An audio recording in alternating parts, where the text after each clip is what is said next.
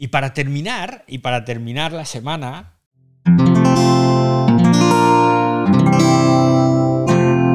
Wanda, la red de podcast independientes en español.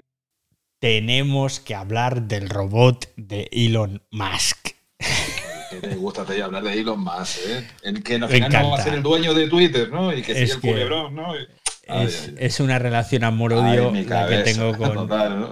Es una cosa. Ahora- Y ahora van a crear un robot, ¿eh? Ahora, David. Sí, Versión bueno. bot. Un, un robot, no, no, un robot de verdad, con sus patas, sus manos, su cabeza, su cuerpecito. Lo presentaron en. ayer, ¿no? Antes de ayer. Bueno, depende de cuando estés escuchando este podcast, ¿no? Pues el CEO de Tesla, que sabéis que es Elon Musk, ¿no? Pues el- presentó un prototipo. ¿eh? Era un prototipo de robot, ¿vale? El nombre genial, Optimus. Yo en cuanto escuché el nombre me acordé de Optimus Prime, ¿eh? Eh, Optimus Prime, el de los Transformers. y bueno, pues, ¿qué tiene Optimus? Bueno, pues tiene programas de inteligencia artificial, tiene sensores y todo esto lo han sacado del sistema de las funciones de asistencia a la conducción del piloto automático que tienen los coches de Tesla. O sea, han cogido básicamente todo lo que tienen los Tesla de conducción autónoma y han cogido pues esos sensores, el, el programa de inteligencia artificial, han dicho, vamos a meter en lugar de un coche, en un humanoide, ¿no?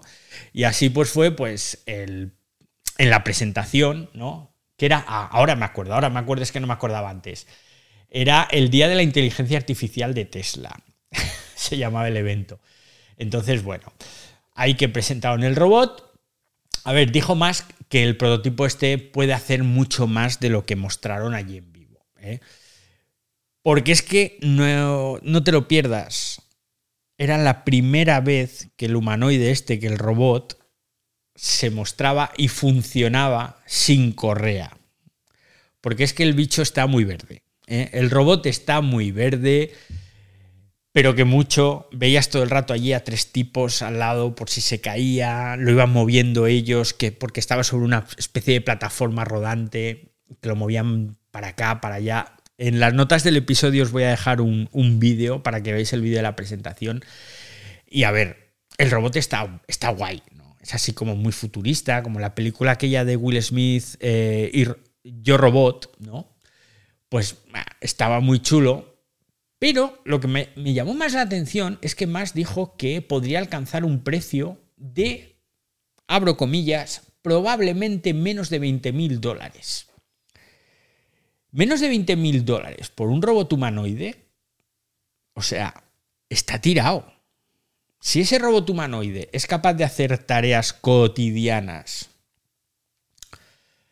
por ejemplo, eh, construir, hacer bricolaje, cocinar. Bueno, cocinar, claro, cocinar es más complicado. Pero vamos a poner algo mecánico, algo, eh, por ejemplo, pintar casas. Le das un rodillo y una brocha y dices, venga chato, ponte aquí a pintar. Claro, con la cantidad de sensores, lidars, acelerómetros y tal, un robot de estos se te pone a pintar la casa y, te, y no tienes ni que poner papel ni poner nada, porque no manchan. Son perfectamente precisos. Entonces, por menos de 20.000 pavos, tener a un robot que puedes tener trabajando 24 horas al día, 365 días a la semana, eso es maravilloso. Yo lo contrataría, yo me compraría un robot de estos solo para limpiar mi casa y decirle, venga, no vuelvo a, a coger la fregona en mi vida. Eso te iba a decir David para limpiar, ¿no? Y que va a valer lo que el próximo iPhone, ¿no? Sí, más o menos, más o menos. Estuvo bien la presentación, sobre todo cuando dijo el precio. Yo me quedé muy sorprendido, ¿no? A ver, luego en, la sesión de preguntas y respuestas de la prensa, bueno, pues que estuvo explicando, bueno, 20.000 creo, más o menos, que es que nosotros somos muy buenos, eh, Tesla, ¿eh? decía Tesla que es muy bueno en la construcción de inteligencia artificial y todas las partes necesarias para la robótica y demás. Y lo que sí dijo, y me pareció lo más interesante, es que lo iban a poner en producción para ayudar a fabricar los coches. Es decir, la primera función, los primeros prototipos de estos robots van a ayudar en las fábricas de Tesla a producir los coches. Entonces, trabajos pues, que puedan ser más manuales van a ver si los robots son capaces de hacerlos. ¿no? Está bien, está bien, y vamos a ver esto cómo evoluciona, porque del tema de robots ya llevamos muchos años, ¿eh? Ya llevamos muchos años con robots. Y muchas pelis. Y muchas pelis, vamos, pelis, pero años. A ver, los de Boston Dynamics, por ejemplo, ¿eh? que son estos que hacen un perro, otro que es un humanoide también. Boston Dynamics se fundó en el año 1992. Lo que pasa es que es a partir de 2013, cuando la compra Google, que Boston Dynamics empieza a evolucionar. Claro, llega Google con el, con el músculo económico que tiene, meten ahí una inyección de capital y entonces ahí que van. Y Boston Dynamics lleva un montón de años trabajando en todos estos perros y demás. Estos van muy avanzados. Aún así, no llegan a mucho. ¿Por qué? Porque al final el problema siempre es la alimentación eléctrica, el tema de las baterías. Entonces, este tipo de robots, por ejemplo, los de Boston Dynamics, tienen un consumo energético bestial porque tienen tantísimos elementos dentro de su cuerpo, no sé si llamarlo cuerpo, dentro de su esqueleto mecánico, tienen tantos actuadores, tantos sensores, tantos, tantas piezas hidráulicas, que todo eso consume mucha electricidad. ¿no? Sony, Sony lleva un montón de años haciendo robots, que los veíamos, Honda, Honda lleva décadas. Es más, es más, ¿en qué año fue aquello? Yo creo que fue el año 2007-2008. El parque de... Bueno, parque de investigación o parque de investigación biomédica, algo así de Barcelona. Yo estuve allí y se presentó el Simo. El Simo era el robot de Honda que flipamos porque subía escaleras y te daba la mano y corría, bueno, corría, daba saltitos así como si corriera, me, me, me, y flipábamos en colores. Ah, bueno, había prensa de todo el mundo en aquella presentación. Los ingenieros de Honda llevaban trabajando en el Simo, en este robot, desde el año 86. Tela. Entonces, todo esto de la robótica está muy bien.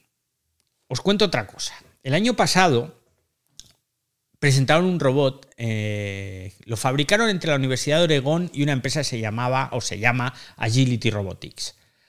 El robot se llama Casey y consiguió correr 5 kilómetros por primera vez en la historia. Nunca un robot había corrido 5 kilómetros. Tardó 53 minutos, fue un hecho histórico. Bueno, 53 minutos de los cuales como 6 o 7 minutos se fueron en, que me tropiezo, en que ahora me paro, me caigo. Pero oye, es un hito histórico. Y todo esto siguen siendo cosas meh, comparado con lo que mostró Elon Musk en su robot humanoide Optimus, eh, Optimus Prime. ¿Por qué? Porque ya veías un robot que iba más allá, los sensores que tenía eran capaces de detectar absolutamente todos los elementos que había en una habitación. Entonces, su precisión a la hora de coger algo, de mover los brazos o de desplazar algún objeto, pues eran mucho mayor. No era ya un robot de estos que ves, los de Boston Dynamics y tal, que, que bueno, suben una escalera, pegan un salto, se tiran para atrás, corren. No, no. Aquí ya vimos una demo dentro de lo limitada que fue la demo, insisto, pero ya veías un robot más como en las películas, como ha dicho Fran, ¿no? Más de esto que dices, jolines, tú, es que este, este ya es otra historia. Y Elon Musk, el amigo Elon, eh, tenemos que reconocer que ha sido el que ha impulsado la movilidad eléctrica a nivel mundial. O sea, no hay tu tía. Si no es por Tesla, mm, ninguna otra marca de coches del mundo tendría coches eléctricos. Eso lo tenemos que reconocer. Y este tío pues ha impulsado esta revolución en la movilidad eléctrica. Es un tío que ha impulsado la carrera espacial con los cohetes de SpaceX reutilizables. La carrera a Marte. La carrera a Marte la está impulsando él. También es cierto que se ha pegado grandes batacazos como los Hyperloop, los túneles estos de Boring Company, lo de la energía solar, o sea, da una de cal y otra de arena.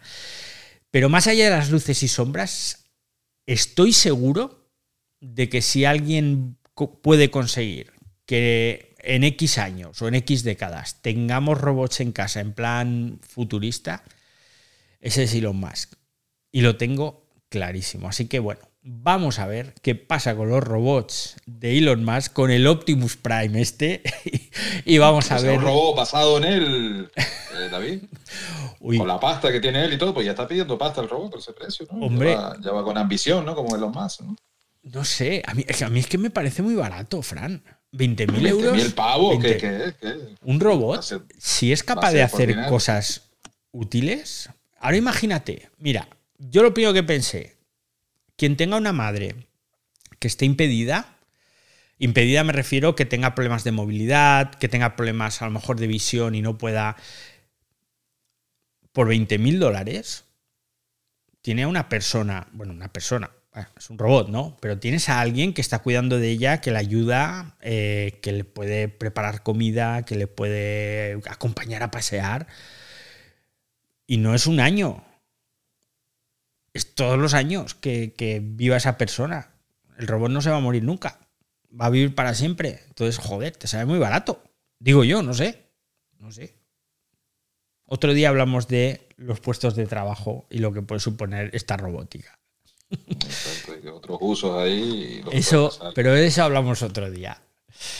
Así que bueno, espero que os haya gustado mucho el ciberdiario de hoy, que ha sido largo, largo, largo. ¿eh? Nos hemos alargado un montón, pero ha merecido la pena. Hemos hablado un montón de cosas muy entretenidas. Habéis aportado muchas cosas muy valiosas, como siempre.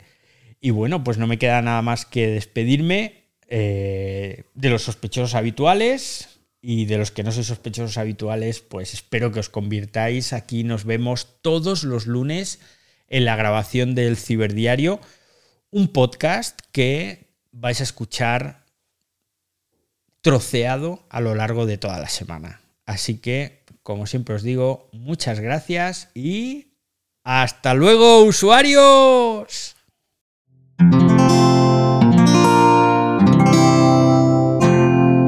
Puedes escuchar más capítulos de este podcast y de todos los que pertenecen a la comunidad Cuonda en cuonda.com.